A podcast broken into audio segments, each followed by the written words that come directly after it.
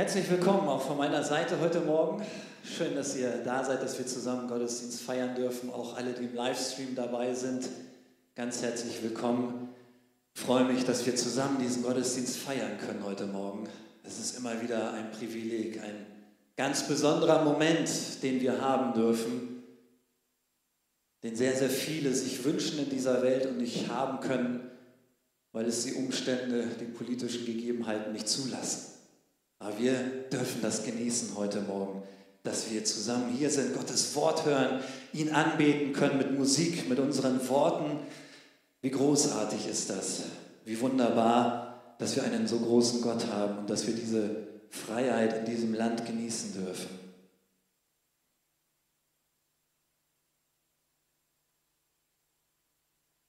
Ja, heute Morgen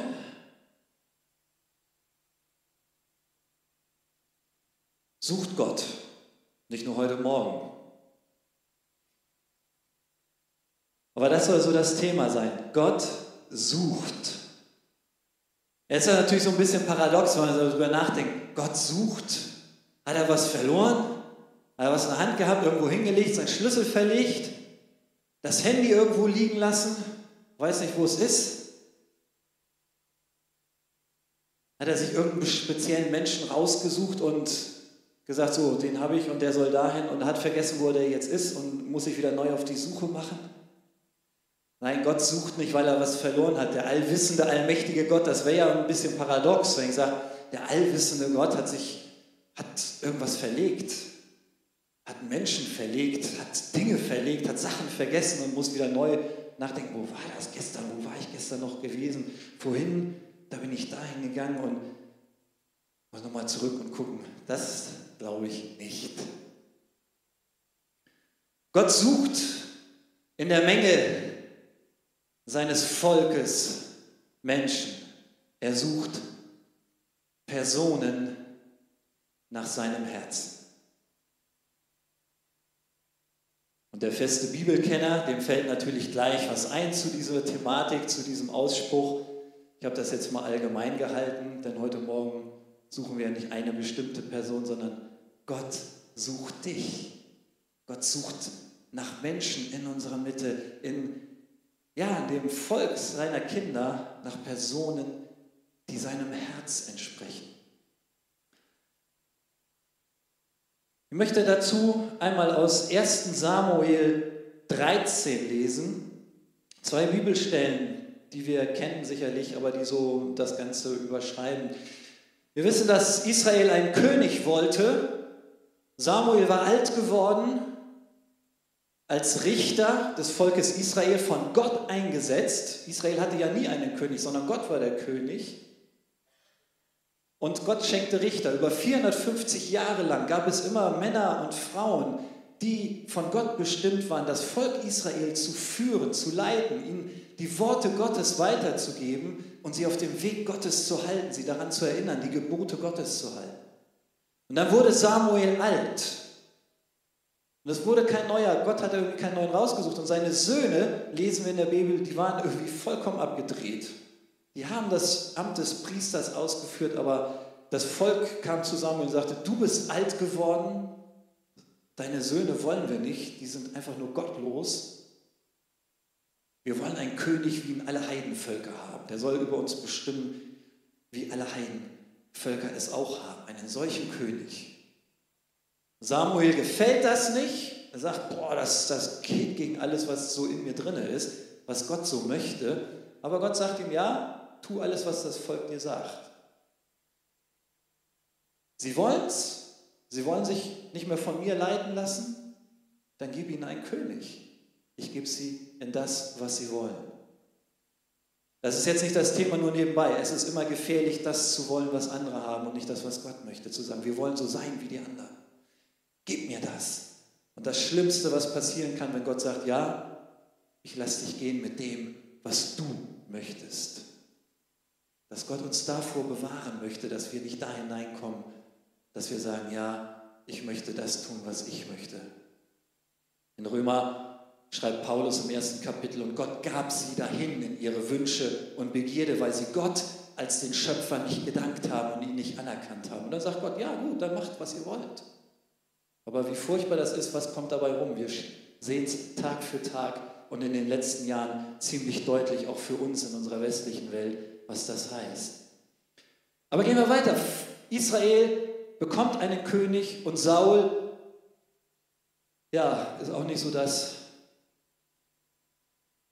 was Gott sich vorgestellt hat oder was Gott für das Volk Israel hatte. Aber das haben sie nun mal bekommen, weil sie es wollten. Und in Kapitel 13 im ersten Buch Samuel ähm, haben wir diese Begebenheit. Israel wird von den Philistern bedrängt und Samuel hat gesagt, ja, ich komme, wir opfern zusammen und dann geht es in den Krieg. Und Saul ist da und wartet und wartet und es passiert nichts. Wir wissen, er nimmt das alles selber in die Hand, bringt das Opfer da. Kurz darauf kommt Samuel und sagt, was hast du gemacht? Und er sagt, hey, ich habe gesehen, die haben mich alle verlassen. Alle sind weggelaufen. Also habe ich gesagt, schnell das Opfer bringen, damit sie den Mut haben, dass sie wissen, ja, Gott ist mit uns. Und sagte Samuel, du hast Törigkeit, du hast dumm gehandelt. Das war nicht das, was Gott gesagt hat. Und deswegen wird dein Königtum, dein Reich, dein, dein Königtum keinen Bestand haben. Du wirst nicht König bleiben. Denn der Herr hat sich einen Mann nach seinem Herzen ausgesucht. Dem hat der Herr geboten, über sein Volk Fürst zu sein, weil du dich nicht gehalten hast, was dir der Herr gebot.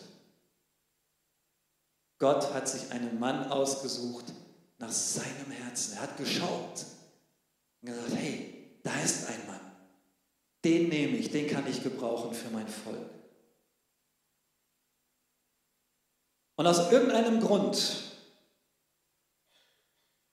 ist das eine so wichtige Aussage und so entscheidender Zug im, in der Bibel, in der Geschichte Israels, dieser Punkt und diese Aussage Gottes, dass Paulus in der Apostelgeschichte 13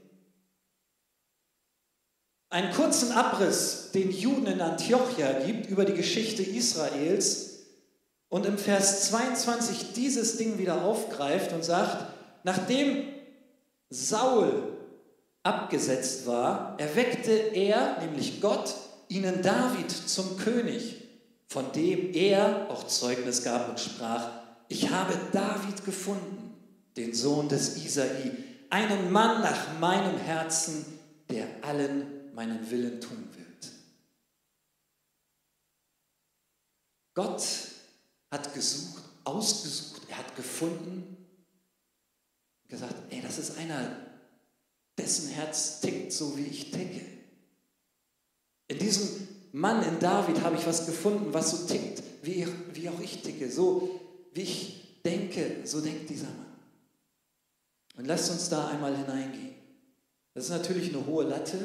Man sagt, wow, Gott sucht einen Mann nach seinem Herzen, eine Person nach seinem Herzen. Die Latte ist hochgelegt. Denken wir. Aber wir wissen, es geht um David. Und das ist wieder gute Nachricht, denn schaut euch das Leben Davids an, wir kennen das. Wenn Gott sagt, dieser Mann ist ein Mann nach meinem Herzen, ein Mann, der sein, boah, ja, sein, sein eigenes Haus, sag ich mal, sein, seine eigene Familie auch nicht so richtig im Griff hatte. Viele Frauen hat er gehabt, viele Kinder, viele Halbgeschwister, die da so sich tummelten im Königshaus. Da gab es Sachen wie Vergewaltigung unter Geschwistern. David ist darüber wütend geworden, lesen wir in der Bibel, aber hat auch nicht richtig durchgegriffen. Das hat Herr Absalom gemacht, der gesagt hat, meine Schwester vergewaltigt, mein Vater hat nichts getan, zwei Jahre später legt er alle seine Geschwister ein und bringt den Vergewaltiger um. Nachfolge, König wird alt. Und dann Adonia wird von seiner Mutter ein bisschen forciert. Adonia ruft das Königtum aus und sagt, ich bin jetzt der neue König Israels. David ist noch gar nicht gestorben. Bathseba eine andere Frau Davids sagt, boah, das kann doch nicht sein, Salomo soll doch König werden und geht zu Nathan und Nathan kommt zu ihr und ein Hin und Her und sagt, geh zum König und das ist alles nicht so, äh, wie man sagt, so das nicht, äh, nicht geschmeidig. Ne? Äh, das ist alles nicht so, wie man sich das so denkt, so der König und spricht Machtwort und sagt so, mein Sohn Salomo wird König und dann weiß das ganze Haus Bescheid, jeder weiß Bescheid und wer sich dagegen erhebt, weiß auch, wo die Konsequenzen liegen. Irgendwie ist das alles so hintenrum und vorn durch und nochmal den Nippel durch die Lasche gezogen und es ist einfach nicht so drin. Ganz zu schweigen von Ehebruch, Mord an dem Ehemann des, der Frau, die David sich einverleibt hat, einfach gesagt hat, ich bin König, ich nehme mir, was ich will. Und wenn mir da noch ein Mann im Wege steht, dann räume ich den halt auch aus dem Weg. Und trotzdem, er war der Mann nach dem Herzen Gottes. Was hat Gott da gesehen? Und ich glaube, das Erste und Wichtigste, was auch für uns das Wichtigste ist, eine Qualität, die wir bei Saul überhaupt nicht finden. Er wird davon überführt. Samuel sagt ihm das in dieser Begebenheit, in einer anderen Begebenheit wieder und sagt, hey, du hast nicht das getan, was Gott dir gesagt hat. Saul sagt, ja, ich habe gesündigt. Und komm du mit mir und lass uns zusammen anbeten. Das sagt er beim zweiten Mal, als er Amalek eigentlich total vernichten sollte und es nicht getan hat. Er hat das nie irgendwo eingesehen, so richtig. Er hat zwar gesagt, ja, ich habe gesündigt, aber das war irgendwo nicht so in seinem Herzen drin. Irgendwie sagt er, ja, vielleicht kann man so reinlegen, ja, irgendwie war doch nicht verkehrt. So schlimm kann das nicht gewesen sein.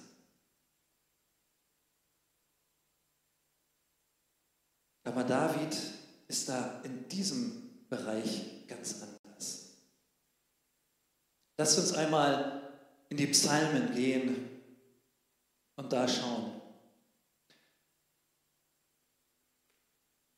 Der ganz bekannte Psalm zu dem Herzen Davids, was Vergebung angeht, ist der Psalm 51, der auch in diese Zeit, als er den Ehebruch begangen hat, ähm, geschrieben wird, als der Prophet Nathan zu ihm kommt, ihm ein Gleichnis dazu erzählt und sagt, ein reicher Mann, der eine große Herde hat, der kriegt Besuch und will aber von seinen eigenen Tieren keins schlachten für seinen Gast, sondern geht zu einem seiner armen Diener, die so ein kleines Lamm haben, was zu Hause lebt mit denen und vom selben Tisch isst und trinkt fast, so schreibt es, das nimmt er ihm einfach weg, schlachtet das und David regt sich auf und Nathan sagt, so bist du.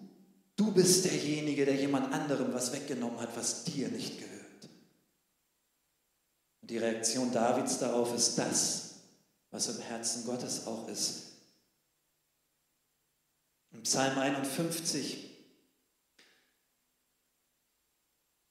ja, ich habe den Vers 6 genommen, einfach, ähm, er sagte, an dir allein habe ich gesündigt und getan, was böse ist in deinen Augen damit du Recht behältst, wenn du redest und rein dastehst, wenn du richtest.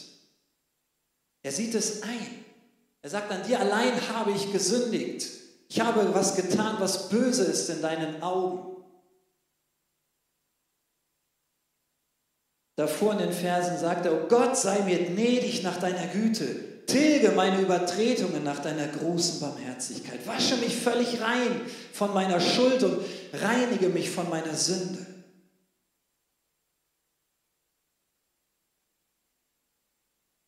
Denn ich erkenne meine Übertretungen. Meine Sünde ist allzeit vor dir. Er hat eine Erkenntnis. Er weiß, was er getan hat. Er lässt sich von Gott wieder ergreifen und bringt sich dahin. Und ich glaube, das ist der erste wichtige Punkt. Wir müssen Einsicht haben, Vergebung zu brauchen. Ich brauche die Vergebung Gottes. All diejenigen, die vielleicht noch nie so richtig mit Gott in Kontakt waren. Das ist der Start in ein Leben mit Gott. Wir brauchen die Vergebung, die Erkenntnis, ich bin vor Gott schuldig. Ich tue nicht das, was Gott gerne möchte. Und Gott vergibt. Gott ist da. Und er möchte uns dieses neue Leben schenken. Und wir, die wir lange mit Gott unterwegs sind, das ist das Herz, was wir brauchen wir sagen können, ja, da habe ich was falsch gemacht. Wir sind alle nicht perfekt. David war nicht perfekt. Aber immer wieder lesen wir das in seiner Geschichte und in den Psalmen. Gott, vergib mir. Ich habe gesündigt.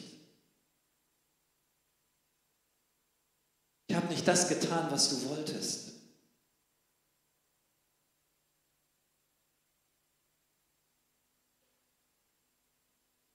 Und Gott vergibt.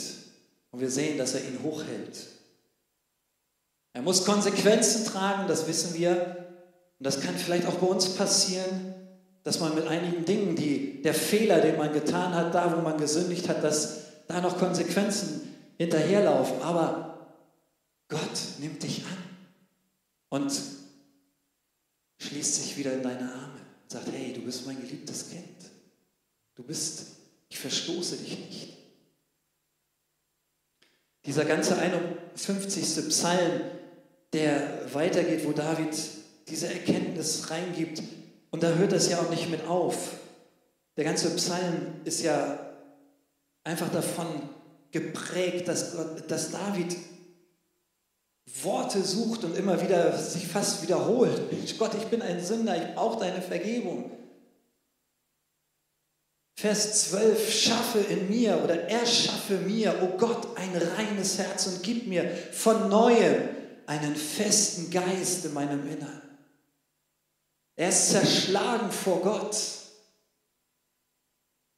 Und wenn wir in solche Situationen kommen, wo wir Fehler gemacht haben, wo wir uns versündigt haben, wo wir Schuld vielleicht auf uns geladen mehr oder weniger, jetzt ist eine Riesenschuld, ja, hier ist richtig was Dolles, Riesending passiert, aber darum dürfen wir nicht sagen, ja, das, was wir machen, so Kleinigkeiten, da guckt Gott ja drüber weg. Das ist nicht so schlimm, da brauche ich ja, reicht das so, ja, ich habe gesündigt. Ne? Nein, dieses Herz von Saul, der gesagt hat, ja, ich habe gesündigt, aber komm, komm mit mir und bete mit mir an. Da ist nichts von dieser Umkehr zu entdecken. Und ich glaube, bete, dass wir das wirklich brauchen, dass der Heilige Geist uns dafür sensibel macht, wirklich so umzukehren, wenn wir Dinge falsch gemacht haben. Erschaffe mir Gott ein reines Herz. Das hebräische Wort hier, erschaffen, ist genau dasselbe, was Gott ganz am Anfang benutzt, als er sagt, und Gott erschuf Himmel und Erde. Das heißt, hier benutzt David ein Wort, was nur in der Bibel im Zusammenhang mit Gott und seiner Schöpfung kommt. Immer wenn Gott etwas erschafft, dann wird dieses Wort gebraucht in diesem Zusammenhang.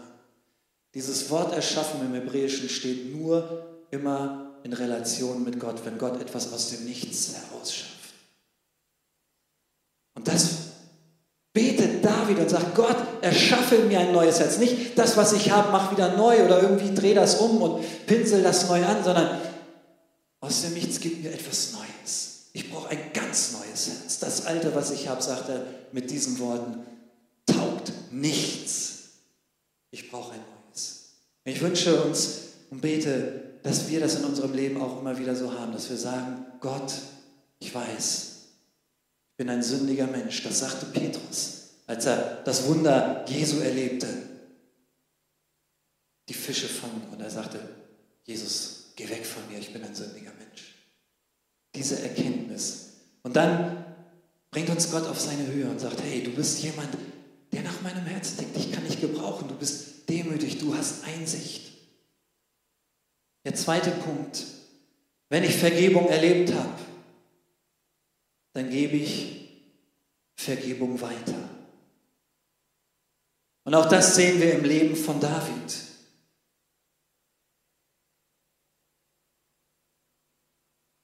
Er hat erkannt, wo er Gott verletzt hat und hat Gott um Vergebung gebeten. Aber er war auch bereit, Verletzungen, die ihm zugefügt wurden, auch zu vergeben. Sein ganzes Leben ist da bis zu seinem Königtum, als er, gesagt, als er ausgerufen wird zum König, als Saul stirbt, ist eine einzige Herausforderung, Prüfung und Demütigung für sein Leben. Sein Schwiegervater will ihn umbringen. Und das ist krass, wenn einer aus deiner Familie hinter dir her ist und sagt, ich bringe dich um bei der besten Gelegenheit. Ich suche alle möglichen Wege, um an dich ranzukommen. Ich weiß nicht, was das mit einem so macht, aber das stelle ich mir irgendwie ziemlich bitter und heftig vor, wenn ich weiß, da ist jemand aus meiner Familie hinter mir her. Und der trachtet mir nach dem Leben und ich muss mich verstecken. Und dann habe ich die Gelegenheit, ihn umzubringen. Das hat David durchaus gehabt. Und er übt Barmherzigkeit und sagt, nein, das tue ich nicht. Wie gehen wir mit solchen Situationen um, wo wir verletzt worden sind? Wie gehen wir damit um, wenn uns Menschen wehgetan haben, wenn uns Ungerechtigkeit zugefügt wird, wenn wir in einem Kontext vielleicht zurzeit leben, wo man sagt, hey, da kriegst du irgendwie nur einen oben drauf. Ne? Gibt ja manchmal so Sachen. Boah. Vielleicht gibt es jemanden heute hier oder den, im Livestream oder später, die gerade so leben und sagt, ey, heute das große Wort Mobbing. Das ist bitter, das ist hart. Was für Gedanken gehen da in uns rum? Was für Reaktionen entstehen da in uns? Und wie agiere ich dadurch? David vergibt.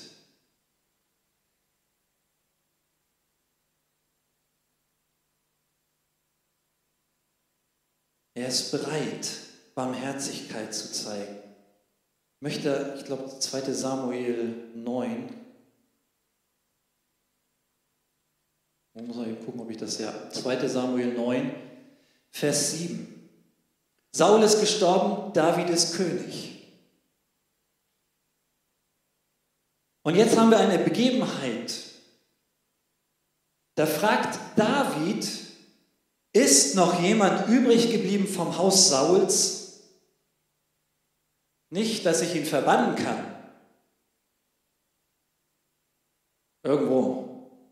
Sind da noch Leute aus dem Hause Sauls? Der, der mir so viel Leid zugefügt hat, der mich psychisch so terrorisiert hat, der mich über Jahre verfolgt hat, der mich umbringen wollte? Gibt es da noch Überlebende aus dem Haus?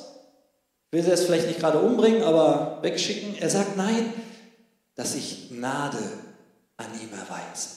Ist noch jemand übrig aus dem Hause Sauls, aus der Familie von Saul, dass ich Gnade erweisen kann? Um Jonathans Willen? Und dann wird ihm zugetragen gesagt, ja, da gibt es jemanden, Mephibosheth, der Sohn seines ehemaligen Freundes Jonathan, der lahm ist, der hatte einen Unfall gehabt, als er noch ganz klein war. Und dann sagt David einige Verse später, ruf ihn zu mir. Und David spricht dann zu Mephibosheth und sagt, fürchte dich nicht. Weil Mephibosheth dachte, boah, jetzt komme ich zu David, ich bin Nachfahre Sauls, was passiert jetzt? Der König ruft mich. Habe mich bislang in Ruhe gelassen, habe ich Glück gehabt. Und jetzt ruft er mich zu sich in seine Gegenwart. Der will persönlich mit mir sprechen. Ich kann mir vorstellen, er hat gesagt, hey, das kann nichts Gutes bedeuten. Aber David sagt, fürchte dich nicht. Hab keine Angst. Ich will dich nicht klein machen. Ich will dich nicht fertig machen jetzt. Ich will dich nicht demütigen. Denn ich will gewiss Gnade an dir erweisen, um deines Vaters Jonathan willen und will dir alle Felder deines Vaters Sauls zurückgeben. Du aber sollst täglich an meinem Tisch sitzen und das Brot essen. Wow. Gott hat Barmherzigkeit an David verübt und ihm gezeigt, ich bin ein gnädiger und barmherziger Gott, all denjenigen, die zu mir kommen mit einem zerbrochenen Herzen. Und daraus folgt für David auch Barmherzigkeit. Darum ist er ein so großes Vorbild. Ein Mann nach dem Herzen Gottes. Weil er auch Barmherzigkeit übt, weil er nicht Rache im Sinn hat und sagt, hey, wo sind sie, dass ich ihnen die Köpfe abschlagen kann? Dass ich sie in die finstersten Löcher meiner Verliese einsperren kann und dass sie da vermodern? Er sagt, nein, statt ins finsterste Loch, Mephibosheth, kommst du an meinen Tisch. Setz dich und iss mit mir jeden Tag. Du bekommst die Ländereien von Saul und deinem Vater zurück. Und ich habe Diener, die werden dir diese Felder bestellen und die Ernte für dich einholen. Er beschenkt ihn auch noch, er gibt ihm das zurück, was er sich, ja, was in seinem Besitz übergegangen ist als König und sagt, das will ich gar nicht, das gehört dir. Wie gnädig ist David in dieser Situation. Und das sucht Gott auch heute. Er sucht diese Personen, die nicht nur mit zerschlagenem Herzen zu ihm kommen, sondern die aus dieser empfangenen Vergebung und Barmherzigkeit, Barmherzigkeit und Vergebung weitergeben. Und gerade in unseren christlichen Kreisen ist das immer wieder so eine Herausforderung. Habe ich immer wieder erlebt, sieht man immer wieder, dass man Erwartungen hat, wie jemand zu ticken und zu laufen hat, wenn er ein Kind Gottes ist, wenn er an Gott glaubt, wenn Jesus sein Herr ist und wenn er da ist und dann kommen Reaktionen, die nicht so sind. Auch in unseren Kreisen müssen wir uns immer wieder fragen, wo stehe ich da? Muss ich jemandem vergeben? Muss ich jemandem Barmherzigkeit üben? In unseren Gemeinden sind wir damit herausgefordert. Wir sind nur Menschen. David war kein Übermensch, er war ein ganz normaler Mensch, aber es gibt immer wieder diese Situation, wo wir verletzt werden, wo wir aneinander geraten, weil wir nicht einer Meinung sind, weil wir Dinge anders sehen. Aber Barmherzigkeit zu üben, Vergebung auszusprechen und nicht die Wurzel der Bitterkeit hineinzukommen. In Matthäus 5, im Vater unser, da lesen wir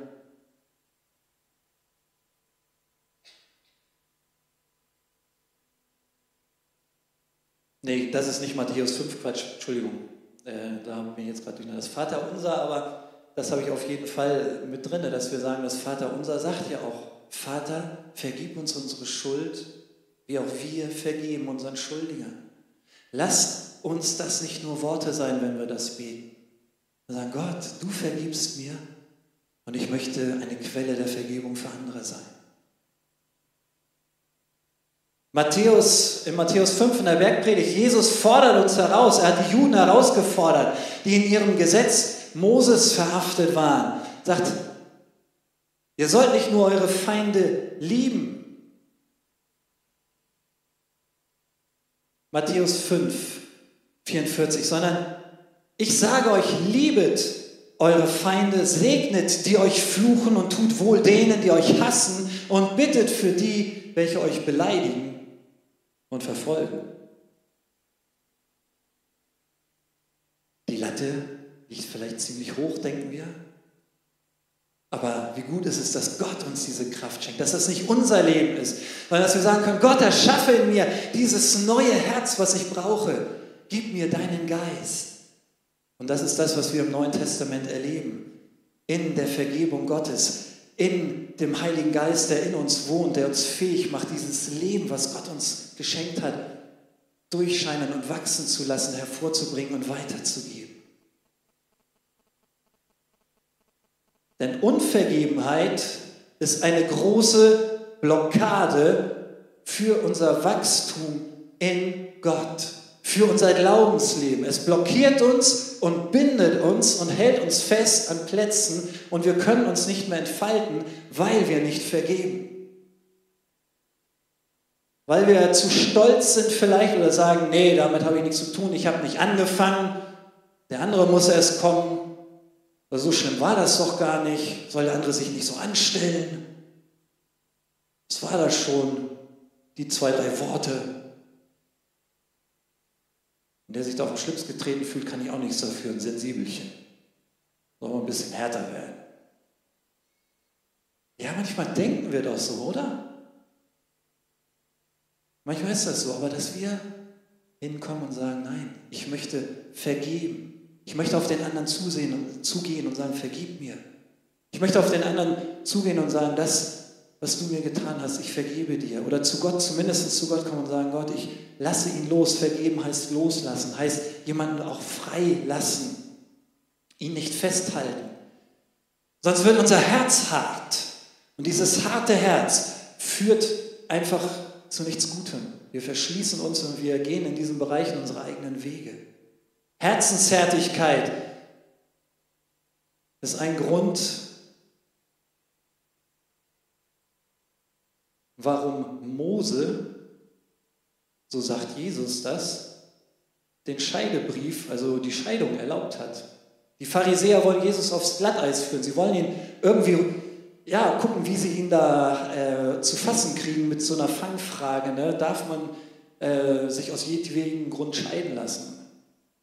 Und Jesus sagt, nein, das war von Anfang an überhaupt nicht Gottes Wille. Gottes Plan ist, dass es keine Scheidung gibt. Ja, aber wieso hat Mose dann den Scheidebrief erlaubt, wenn du sagst, das ist nicht Gottes Plan? Aber Mose war doch der, der das Gesetz von Gott bekommen hat.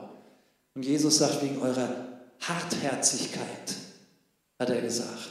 Das ist nicht der Wille Gottes, aber ihr verhärtet eure Herzen, sodass er gesagt hat, ja, es gibt die Möglichkeit, das, was sich eigentlich zusammengefügt für alle Zeiten halten soll, die Ehe zu trennen. Ist jetzt nicht das Thema rum, also aus welchen Gründen, aber da kommt auch Vergebung rein. Sind wir bereit zu vergeben, auch in unseren Beziehungen, die wir leben, in Freundschaften, in Ehe, in Familie, Eltern, Kinder. Ein ganz großes, wichtiger, ein ganz großer, wichtiger Punkt, den wir brauchen.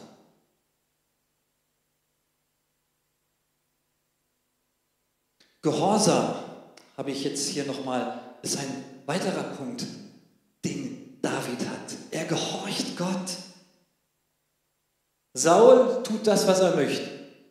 So, dass Samuel ihm sagt, als er die Opfer selber bringt und dann nachher auch als er eigentlich alles gegen die Amalekiter im Krieg umbringen sollte und vernichten sollte, auch das ganze Vieh. Und er sagt, er hätte das getan und Samuel sagt, ja, aber wieso höre ich da die Schafe blöken und Kühe und so und sagt, ja, ja, das Volk, das Volk, das Volk, das hat sich noch was aufgehoben, um zu opfern. Oh, wie fromm, wie schön. Gott opfern ist was Gutes. Und dazu braucht es Tiere im Alten Testament. Und wenn man da so richtig tolle Tiere hat, von anderen auch noch, das kostet noch nicht mal das eigene Tier. Das sind, ja, das ist Raubzug, das ist Beute die kann man schön opfern. Gott hat gefallen an Samuel sagt, ey, du bist auf einem so verkehrten Weg, du fährst auf dem total falschen Dampfer. Da bist du unterwegs. Also du bist auf so einem Schiff unterwegs, das, das fährt in die absolut falsche Richtung. Sollte Gott denn mehr Gefallen an Opfern haben als an Gehorsam ihm gegenüber? 1 Samuel 15. will ich nochmal gerade lesen. 1 Samuel 15, 22. Hat der Herr dasselbe Wohlgefallen an Schlachtopfern und Brandopfern wie daran, dass man der Stimme des Herrn gehorcht? Siehe, Gehorsam ist besser als Schlachtopfer und Folgsamkeit oder das Achtgeben auf Gottes Gebote ist besser als das Fett von Widdern.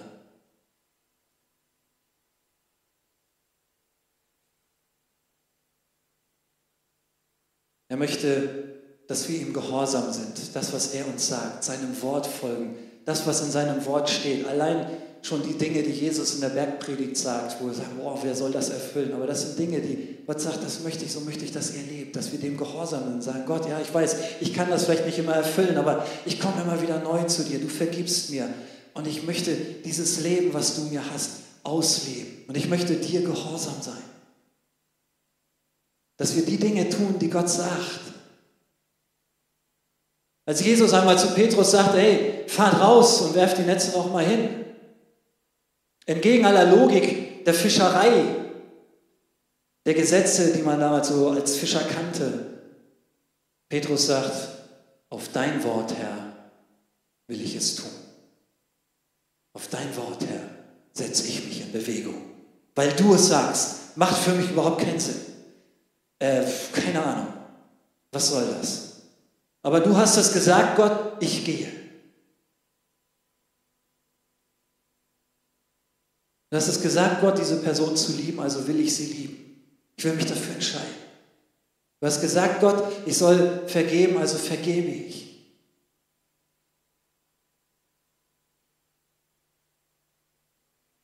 Menschen nach dem Herzen Gottes, er sucht sie.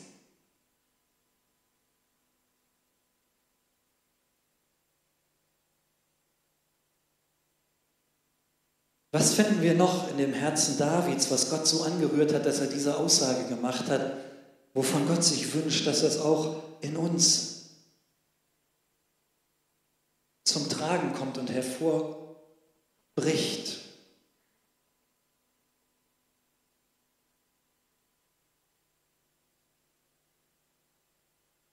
Lass mich noch mal eine Folie äh, zurückgehen in den Punkt Barmherzigkeit. Ich möchte noch mal aus 1. Petrus was lesen. Lass uns dazu noch mal eben Punkt, weil ich glaube, das ist ein sehr wichtiger Punkt, dass wir das wirklich klar haben. Petrus schreibt dort in seinem Brief im Kapitel 3, Vers 8.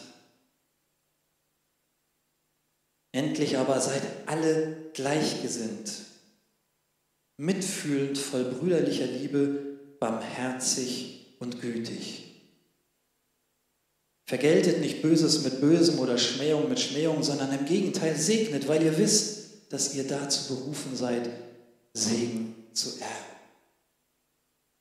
Hier nochmal von Petrus die ganz klare Anweisung, ja, auch nochmal das verstärkt, was Jesus gesagt hat. Endlich lebt ihr, sollt ihr so leben, ihr sollt dahin kommen, in diesen Bereich hinein dass ihr Gleichgesinntheit, alle denselben Sinn hat, alle auf dasselbe Ziel zusteuert und mitfühlen seid, barmherzig, dass ihr nicht Böses mit Bösem vergeltet, sondern segnet. Im Gegenteil, ihr sollt segnen, weil ihr wisst, ihr seid zum Segen, ihr sollt Segen erben. Das heißt, wenn ich segne, erbe ich auch Segen, dann bekomme ich Segen zurück.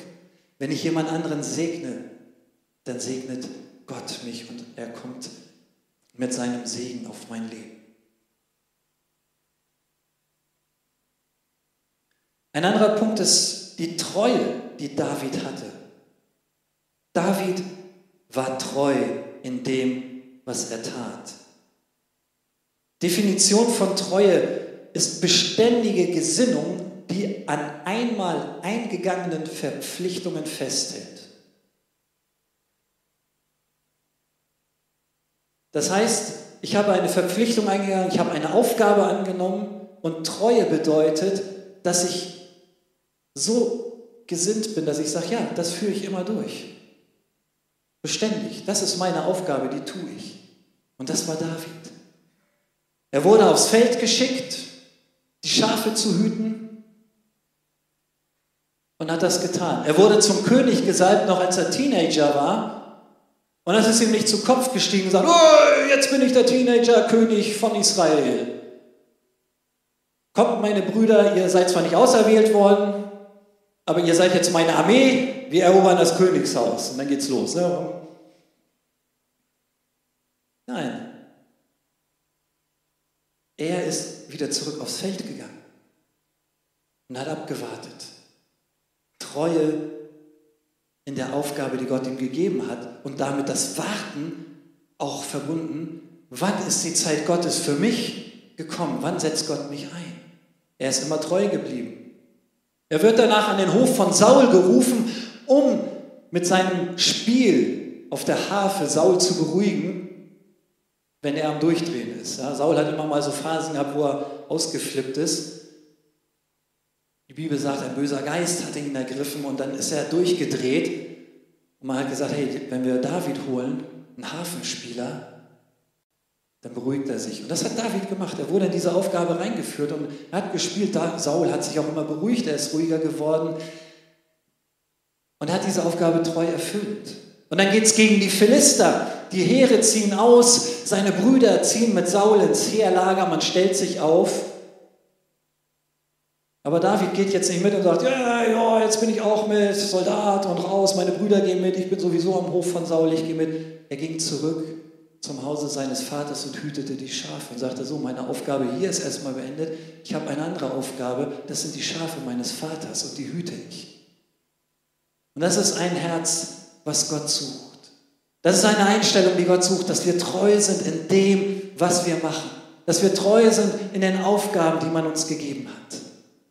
Dass wir da wirklich drinne stehen und sagen, an dieser eingegangenen Verpflichtung, an der halte ich fest. Ob das in deinem Privatleben ist, in deiner Arbeit, Aufgaben, die du da bekommen hast. Ob das Dienste in der Gemeinde sind, die du tust. Tue sie.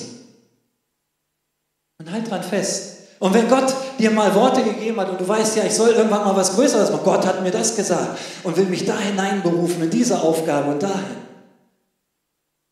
dann ist es Gottes Aufgabe und seine, sein Ding, dich zu seiner Zeit da hineinzuführen. Aber so lange bleib in dieser Aufgabe, tue sie und sage nicht, ja, die Prophezeiung, das Wort Gottes, heute, heute Morgen hat er im Gebet zu mir gesprochen. Letzten Gottesdienst war ich vorne und hat man für mich gebetet. Ich war auf dieser Konferenz und hat Gott gesagt, du sollst das und das tun. Jetzt gehe ich los, jetzt ziehe ich auf, Attacke, Fahne hoch, das Banner geschwenkt und es geht nach vorne. Gott hat mich berufen. Ich glaube, das endet nicht gut. Das kann ich mir nicht vorstellen. Und das hat Gott in David gesehen, dass er treu war in den kleinen Dingen, die er gehabt hat. Dass er da drinnen geblieben ist. Dass er das auch ausgehalten hat. Ich bin Jesus treu, sagen wir. Wir wollen Jesus treu sein. Das bedeutet treu, indem ich zu Jesus stehe, indem ich von ihm lerne, treu, indem ich seine Worte beherzige, treu, indem ich mit ihm und von ihm rede, indem ich glaubwürdig lebe. Treue zu Jesus, Treue zu seinem Wort, Treue zu den Dingen, die er uns anvertraut hat. Treue ist Haushalterschaft im Neuen Testament. Ganz viel ist das im Zusammenhang gesehen mit der Haushalterschaft. Lass uns kurz in Matthäus 21 gucken. Ne, Matthäus 25, habe ich jetzt verlesen, habe schon eine Brille auf kann das immer nicht lesen. 25, Matthäus 25, 21. Das sind die anvertrauten Talente, das Gleichnis, was Jesus gibt. Und als der Herr zurückkommt, der seinen Knechten Geld gegeben hat, um damit zu arbeiten, da sagt er zu dem einen Knecht, recht so, du guter und treuer Knecht, du bist über wenigem treu gewesen, ich will dich über vieles setzen. Geh ein zur Freude deines Herrn. Gott belohnt Treue. Er sagt, du warst in diesem wenigen, was ich dir gegeben habe, treu und ich werde dich jetzt über vieles setzen. Ich werde dir größere Verantwortung, wie das diese Übersetzung sagt, übertragen, weil du treu warst in den kleinen Dingen, die ich dir gegeben habe. Lasst uns so leben, diese Einstellung haben. Nicht auf einmal wegspringen, weil man uns Größeres anvertraut einfach. Oder wenn jemand kommt und sagt, ja, hier, da habe ich was Tolles. Und sagt, oh, wie schön, endlich raus aus dem Dunkel hinein ins Licht. Kann man mich besser sehen, größere Aufgabe. Lasst uns das immer mit Gott absprechen. Wenn wir unsicher sind, dass wir sagen, Gott, ist das dein Weg, ist das deine Zeit, ist das die Aufgabe? Gott kommt nie zu spät. Er hat für seine Kinder immer zum richtigen Zeitpunkt die richtigen Dinge bereit. Und er belohnt Treue. Manchmal ist das ja so, dass man sich so zurückgesetzt fühlt und sagt, boah, jetzt mache ich das immer und keiner sieht mich und werde immer übersehen und der darf jetzt die Aufgabe übernehmen und meiner Firma ist der befördert worden oder dem wurde die Aufgabe zugetragen, man hat mich nicht gefragt. Dabei kann ich das genauso gut, wenn nicht noch viel besser. Ich weiß nicht, was du schon alles so erlebt hast in deinem Leben, auf deiner Arbeit vielleicht, wo du übergangen worden bist eventuell, wo man dich nicht gefragt hat, dich übersehen hat. Wie sieht es aus mit Diensten in der Gemeinde, wo du was machst und denkst, oh, ich könnte auch noch mehr machen, aber keiner sieht mich. Schon von so vielen gehört, die Gemeinden verlassen haben, weil sie gesagt haben, hey, hier will mich keiner, hier sieht mich keiner, ich gehe in eine andere Gemeinde. Und dann hoffe ich, dass ich da mit meinen Gaben eingesetzt werde. Hey, wenn du Gaben hast und Gott dich in diese Gemeinde gesetzt hat, dann bete und sage, Gott, hier, das, was ich tun kann und was ich gerade tue, das tue ich mit ganzem Herzen. Mit allem, ja, was mir zur Verfügung steht, möchte ich dir dienen, möchte ich darin treu sein. Und wenn Gott dir anderes und höheres, ja, mehr Aufgaben zusprechen möchte, dann tut er das auch irgendwann, weil er sieht die Treue in dir. Und diese Menschen holt er heraus, so wie er es mit David gemacht hat. Aber manchmal sind wir auch dadurch schon verletzt, ne? wenn man so übersehen wird, wenn man nicht gefragt wird und denkt, hey, ich habe doch so viel auf dem Kasten. Ich kann doch so viel dazu beisteuern, dass das Schiff schneller ans Ziel kommt. Ich weiß die richtigen Griffe, um die Segel schneller hochzuziehen, die Knoten zu machen. Ich habe so das richtige Händchen für das Steuerrad. Also einen kleinen Tuck machen, sondern sind wir schneller am Wind. Und keiner fragt dich, keiner kommt auf dich zu. Auch das macht was mit uns. Aber wie gehen wir damit um? Lassen wir uns davon niederdrücken? Lassen wir uns davon abbringen von den Dingen, die Gott für uns hat? Oder sagen wir, ja, Gott, das ist schwer, aber ich vertraue auf dich. Ich vertraue auf dich, denn du bist mein Halt. Du bist derjenige, auf den ich setze. Und das ist das, was David immer wieder getan hat, was wir in so vielen Psalmen lesen. Lass mich zum Schluss noch einmal in dieses Ding Vertrauen hineingehen. David vertraute Gott. Er war treu und hatte Vertrauen in Gott, dass seine Zeit kommt, dass Gott nicht zu spät kommt. Und Psalm 25 lesen wir, zu dir, o oh Herr, erhebe ich meine Seele. Mein Gott, ich vertraue auf dich. Wow, er vertraute auf Jesus. Und das lesen wir in so vielen Psalmen. David vertraute Gott. In Vers 4 sagt er, Herr, zeige mir deine Wege und lehre mich deine Pfade. Leite mich in deiner Wahrheit und lehre mich, denn du bist der Gott meines Heils. Auf dich hoffe oder harre ich alle Zeit.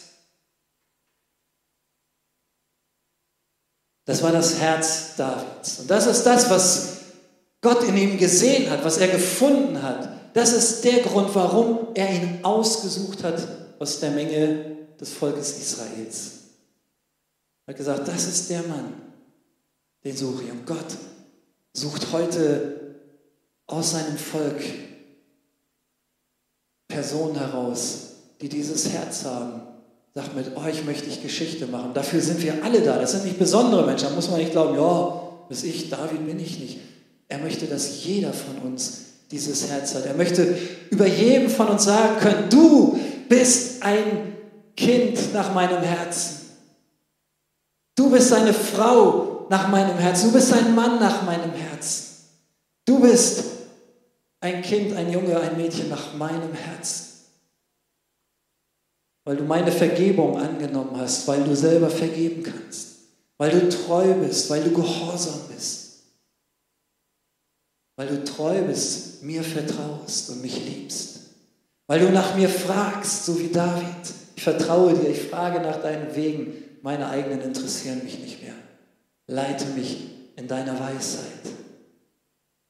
Lasst uns beten zusammen jetzt zum Abschluss. Ich möchte dafür beten, dass Gott uns heute begegnet in dieser Thematik, jemand nach seinem Herzen zu werden. Ich möchte dafür beten, dass Gott uns berührt und dass wir ihm diese Dinge hinbringen in unserem Leben, wo wir Vergebung brauchen. Und lass uns diese Zeit jetzt einfach nehmen, dass wir gucken, Gott, wo brauche ich deine Vergebung? Wo muss ich anderen vergeben? Wo bin ich vielleicht bitter geworden? Wo sind die Punkte in meinem Leben, die noch nicht so mit dir synchronisiert sind? mit dem Herzschlag von dir. Denn er sucht Personen nach seinem Herzen. Lass uns beten, dass unser Herz synchronisiert wird mit dem Herzschlag Gottes. Dass wir lernen, barmherzig zu sein und gnädig zu sein mit den Menschen um uns herum, was herausfordernd ist. Lass uns lernen, treu zu sein und zu werden und zu sagen, Gott, da fehlt mir noch was, dir treu zu sein. Mir fehlt vielleicht da noch Vertrauen, noch mehr Vertrauen in dir, in diesen Zeiten, die so unruhig sind. Lass uns in diesen, gerade diese Zeiten sind so gut, zu lernen, Gott zu vertrauen. Zu sagen, ja Gott, egal was passiert, du bist der große Gott, der mich in seiner Hand hat. Vater, heute Morgen danke ich dir, dass du hier bist. Ich danke dir, dass du, Heiliger Geist, wirkst. Und ich danke dir, dass du gesagt hast, ich sende mein Wort aus und dieses Wort wird nicht leer zurückkommen. Ich danke dir dafür, Jesus, dass du heute Morgen unsere Herzen siehst und dass du an uns arbeitest, Herr. Und ich bete, Vater, heute Morgen, dass jeder von uns hier diesen Wunsch hat, wirklich ein Mensch nach deinem Herzen zu werden. So wie David, von dem du es sagst.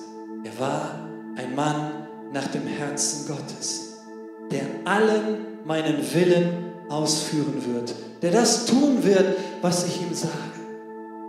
Vater, ich danke dir, dass du derjenige bist und allein du, der Herzen verändert, der ein neues Herz in uns hervorbringen kann. Vater, und so möchte ich beten heute Morgen. Und wer möchte, der kann das mit mir beten und zu Gott sagen, erschaffe in mir Gott ein reines Herz und gib mir einen neuen Geist.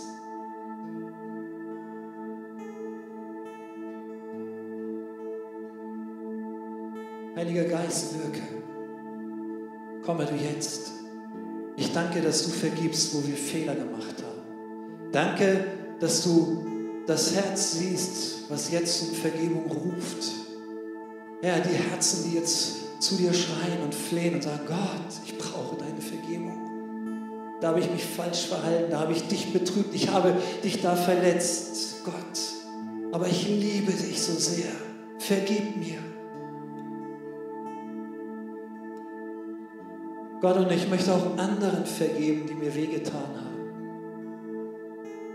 Ich möchte mein Herz nicht hart werden lassen, sondern möchte vergeben und Barmherzigkeit und Gnade zeigen. Mein Herz soll immer weich sein, Gott.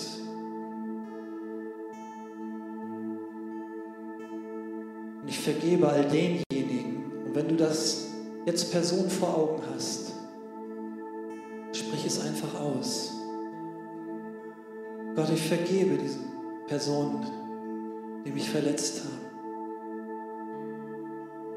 Ich vergebe ihnen, das hat mich getroffen. Vielleicht haben sie es auch nicht so gemeint, aber mich hat es getroffen. Ich vergebe diese Person. Wer es auch immer ist, ist es ein Freund, ist es, sind es Geschwister aus dieser Gemeinde, sind es Mitglieder deiner Familie, ist es der Ehepartner. Herr, ich vergebe ihn.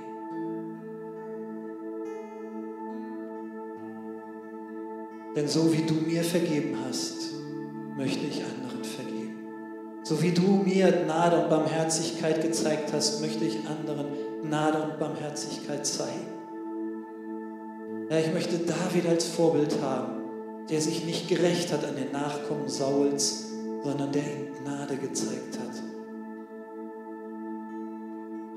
Vater im Himmel, lass uns dir alle Zeit gehorsam sein. Lass uns dir treue, treu ergeben sein in den Aufgaben. Herr, wenn du etwas sagst, wollen wir es tun. Und wir wollen nicht eher losgehen, bis du es sagst.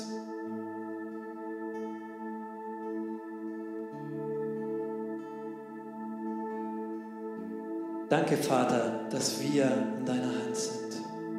Lehre uns, dich zu, dir zu vertrauen. Lehre uns, Vater, deine Güte, deine Größe. Vater, ich möchte mich darauf einlassen, dich zu erleben in meinem Alltag.